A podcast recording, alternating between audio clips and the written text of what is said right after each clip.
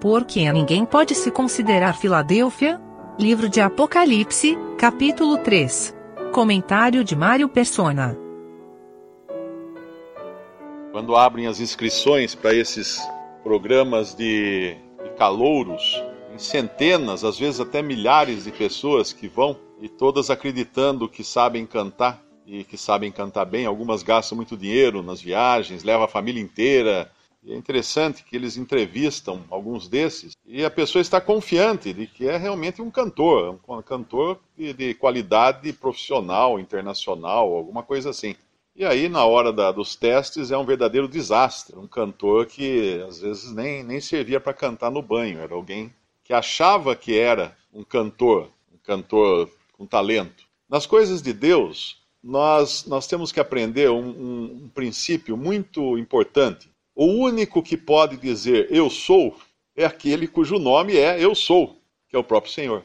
Qualquer, qualquer pessoa que se arvorar ser alguma coisa, ela já está se colocando na posição de juiz de si mesma. E quando nós lemos aqui a carta à igreja de Filadélfia, o anjo da igreja, versículo 7, que está em Filadélfia, escreve: Isto diz, quem diz? A própria Filadélfia? Não.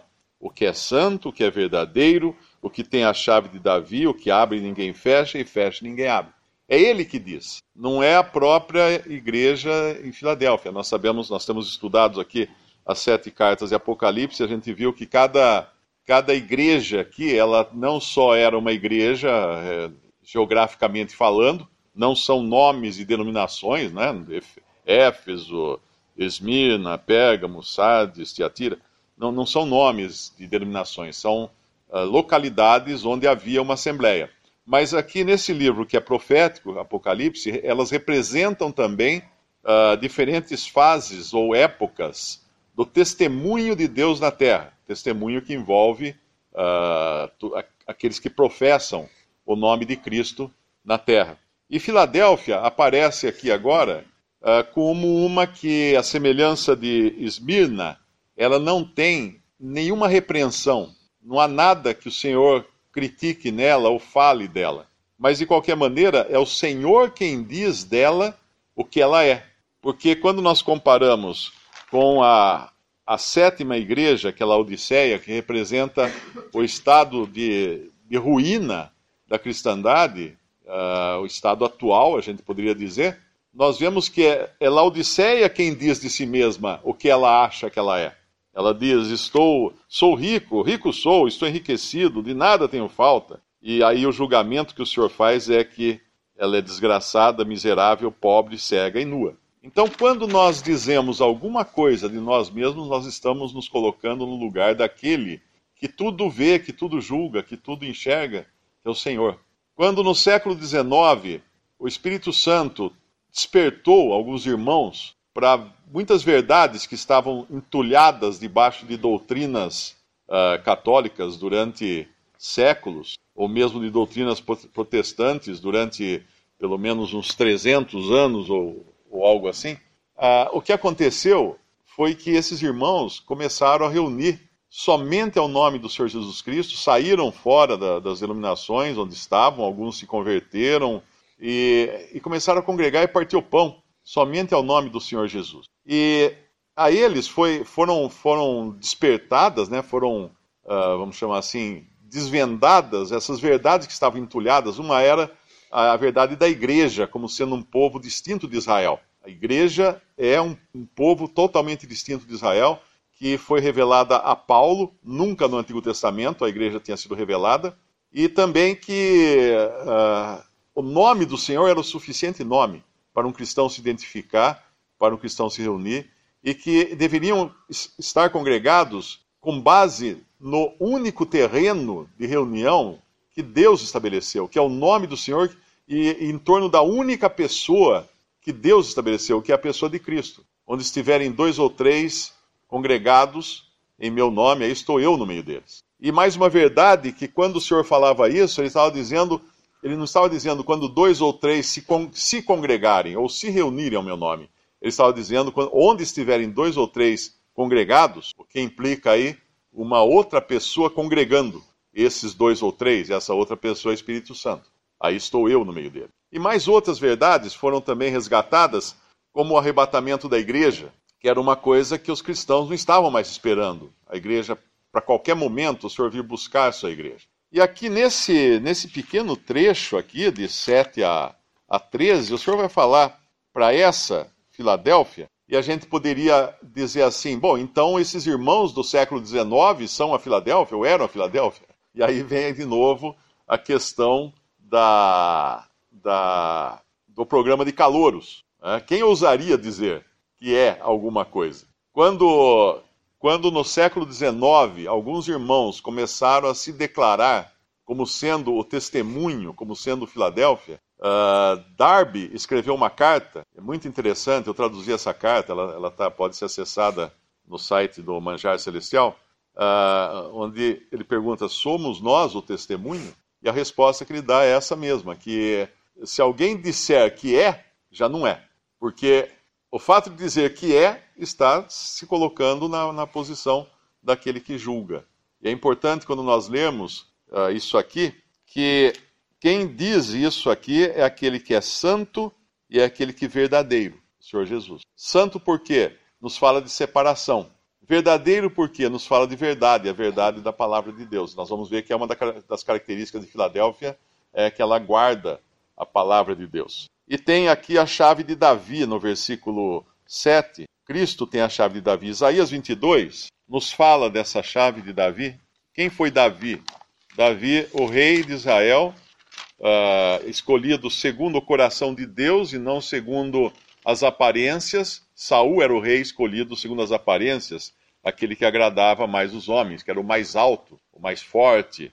Uh, esse foi escolhido pelos homens. Mas Davi foi o rei escolhido por Deus, ungido por Deus, não segundo as aparências, e ao mesmo tempo aquele que foi rechaçado, aquele em que ninguém acreditava, aquele que depois, até depois de entronizado, precisou fugir, precisou ficar no exílio, escondido. E nós temos muito de Cristo aí, de figuras de Cristo na pessoa de Davi. E no capítulo 22 de, de Isaías, ele fala assim no versículo, versículo 20, ele vai falar aqui de, de uh, Eliakim. Eliakim é uma figura de Cristo também. E será naquele dia que chamarei a meu servo Eliakim, filho de Euquias, e revesti-lo-ei da, da tua túnica, e esforçá-lo-ei com o teu talabate, e entregarei nas suas mãos o, meu domínio, o teu domínio, e será como pai para os moradores de Jerusalém e para a casa de Judá. E porei a chave da casa de Davi sobre o seu ombro, e abrirá, e ninguém fechará, e fechará, e ninguém abrirá. E fixá-lo-ei como um prego num lugar firme, e será como um trono de honra para a casa de seu pai. Essa chave de Davi, ele vai repetir aqui no nossa, no nossa, nosso trecho, falando de Filadélfia, quando ele fala que é uh, o que tem a chave de Davi, o que abre e ninguém fecha, e fecha e ninguém abre. Ou seja, Filadélfia, ela é o que é e ela tem o que tem por única e exclusiva, uh, exclusiva intervenção do Senhor. Se ela abre, é porque o Senhor fez com que ela abrisse. Se, se o Senhor fecha, é porque ele não queria que fosse uh, além do que ele abriu. Ou seja, ele tem o controle total. É dele que vem esse controle. Então é importante a gente ressaltar isso logo de início para que não não caiamos na, na vanglória, né, na ideia, ah, eu sou testemunho, eu, eu sou esse aqui que guarda a palavra, eu sou esse que não neguei o nome, né, eu sou aquele que tem pouca força.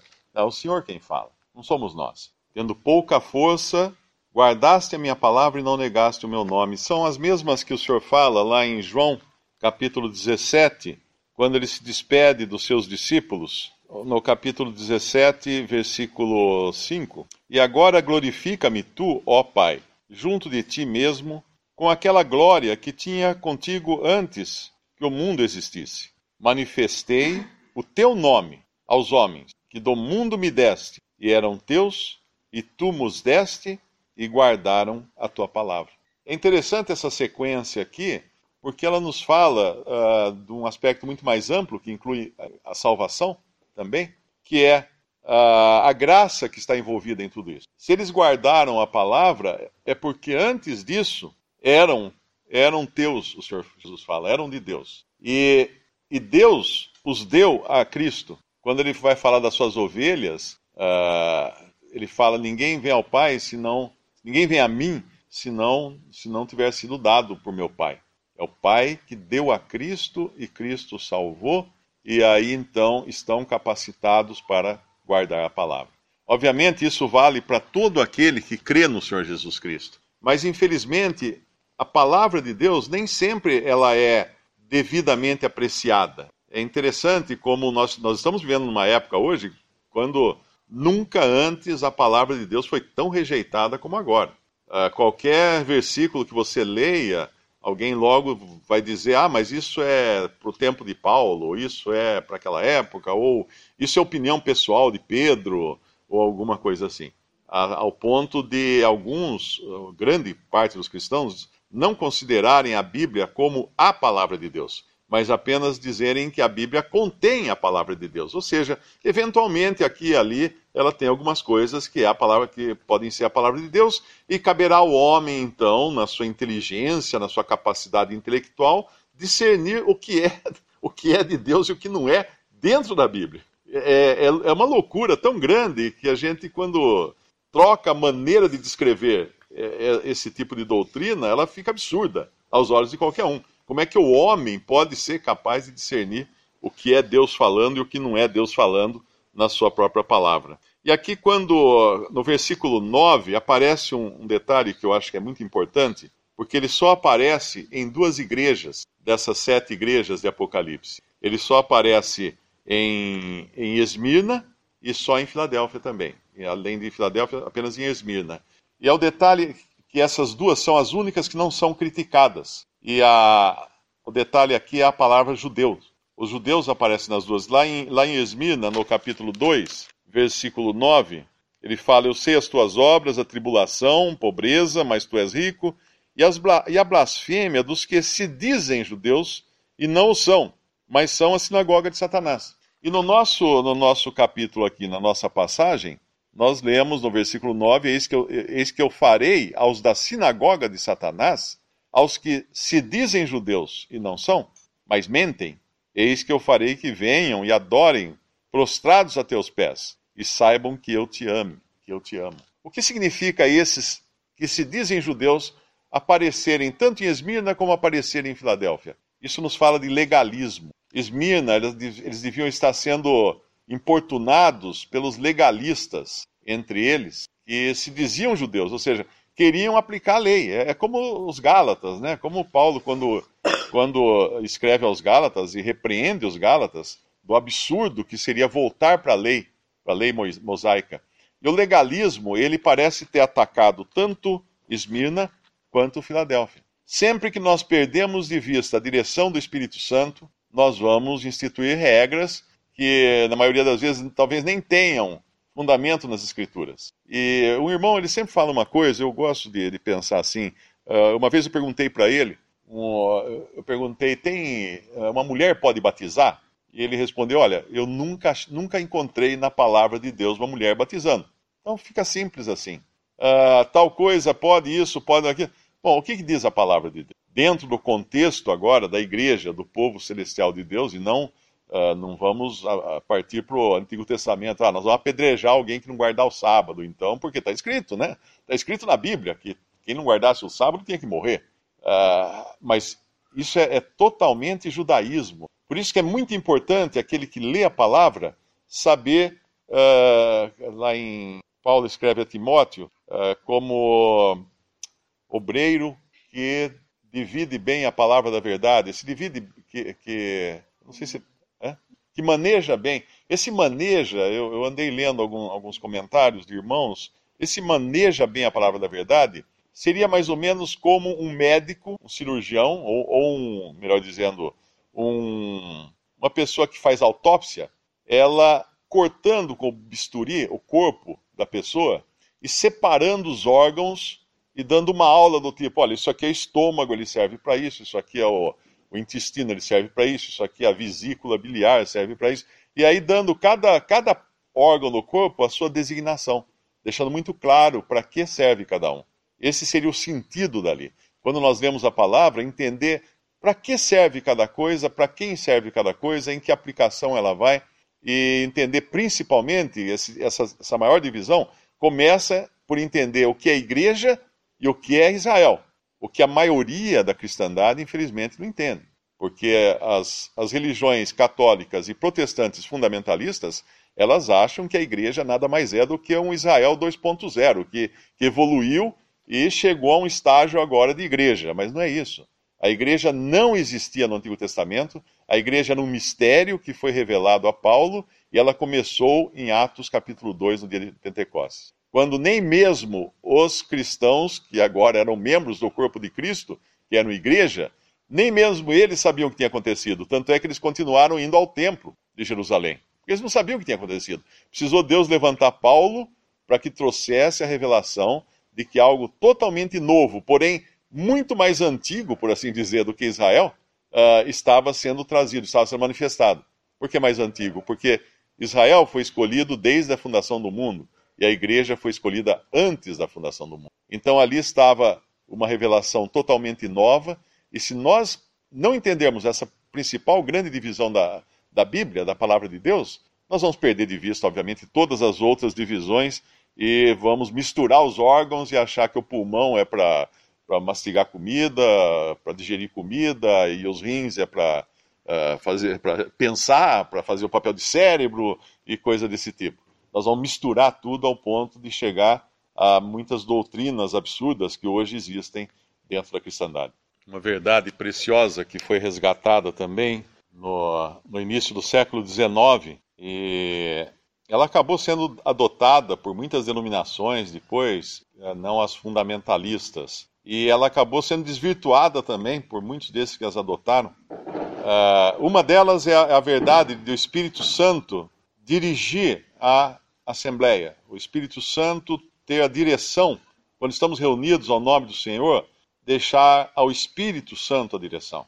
Essa ideia tão preciosa e tão verdadeira uh, foi adotada depois pelo pentecostalismo e levada ao extremo do erro, né? quando começaram manifestações uh, carnais e às vezes até demoníacas nas reuniões dos cristãos. Uma outra verdade também que foi uh, desentulhada né, nessa época e, a, e acabou também sendo desvirtuada por diferentes grupos religiosos é a verdade do arrebatamento da igreja. O que é o arrebatamento da igreja? O Senhor vem, em 1 Tessalonicenses capítulo 4, uh, ah, o Senhor vem, se, são, ressuscitam os que dormem, ele não desce até a terra, e nós, os que estamos vivos, ser, transformados para encontrar o Senhor nos ares, a meio caminho do céu, por assim dizer.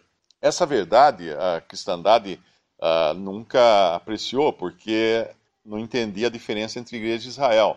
Uh, e quando fala da vinda de Cristo, penso que apenas vem a vinda dele para reinar, mas não, ele vem buscar a sua igreja, não desce até a terra, fica nos céus, a igreja sobe ao encontro dele. Não é ele que vem até a terra pegá-la, mas a igreja sobe ao encontro dele nos céus. Mas muitos, muitos hoje que inclusive creem no arrebatamento da igreja, uh, acham que primeiro ela precisa passar pela grande tribulação.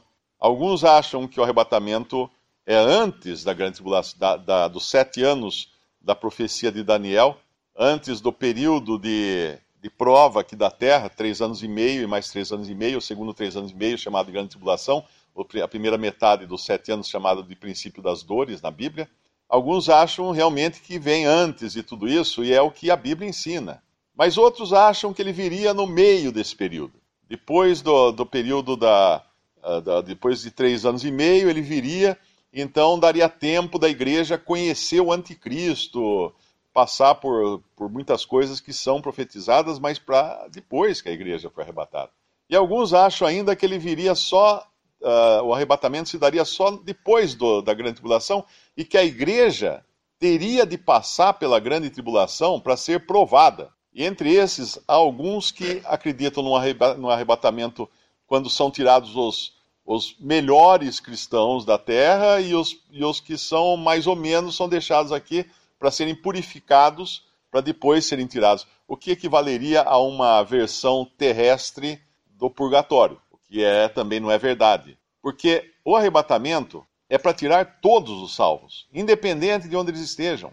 Ah, mas só aqueles que estão congregados no nome do Senhor? Não todos os que foram verdadeiramente salvos por Cristo, lavados pelo sangue de Cristo, estão 100% prontos para entrar na glória. Porque se, se estiverem 99%, então Cristo não pagou por todos os seus pecados na cruz. Então eles não estão salvos. Mas se eles creem realmente no Senhor, estão salvos, vão entrar 100% nos céus.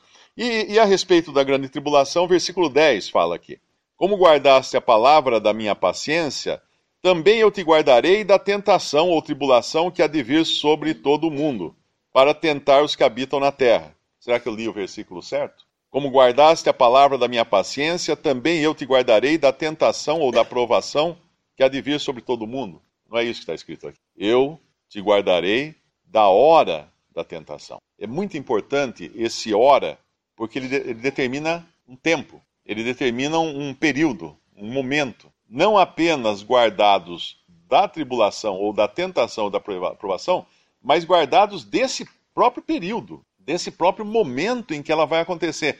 Porque essa prova não é para tentar os que são da igreja.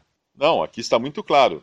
A tentação ou provação ou teste ou tribulação que há de vir sobre todo mundo para tentar os que habitam na terra. São esses. Tem vários versículos que falam, uh, a gente ao longo de Apocalipse, depois nós vamos encontrar várias vezes essa expressão, os que habitam na terra, uh, por exemplo, capítulo 6, no versículo 10, ele vai falar, e clamavam com grande voz, dizendo: Até quando, ó verdadeiro e santo dominador, não julgas e vingas o nosso sangue dos que habitam sobre a terra?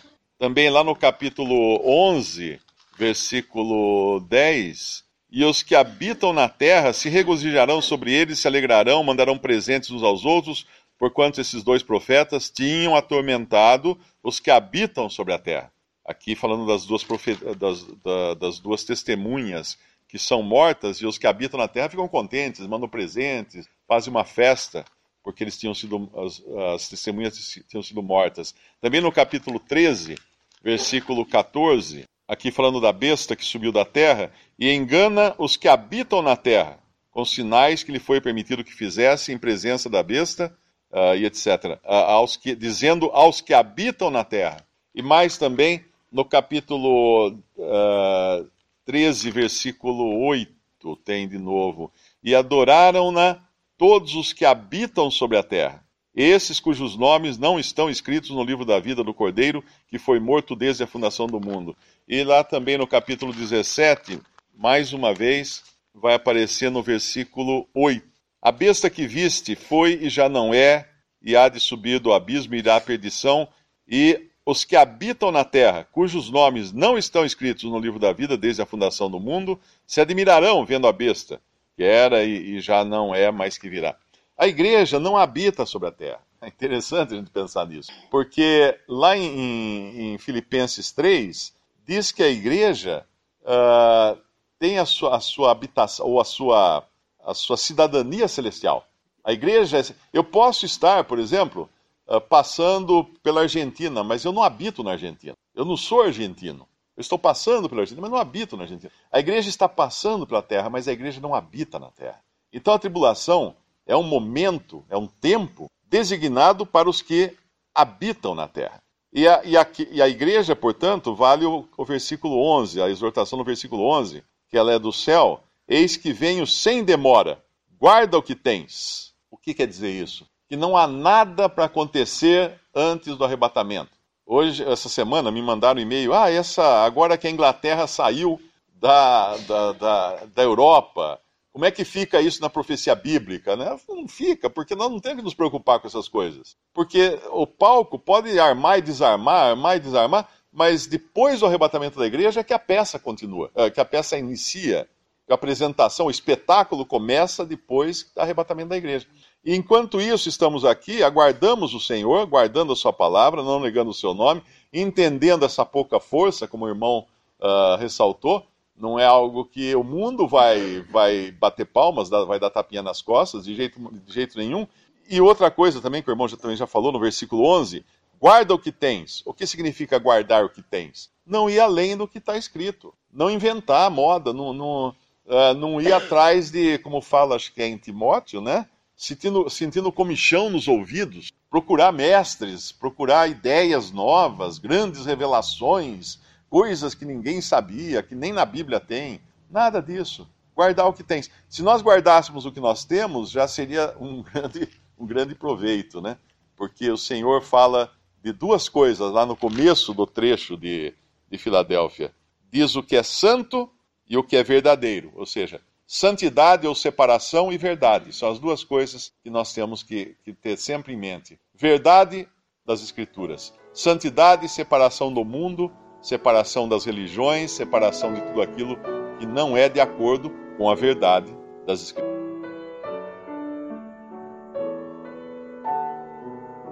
Visite respondi.com.br. Visite também 3minutos.net.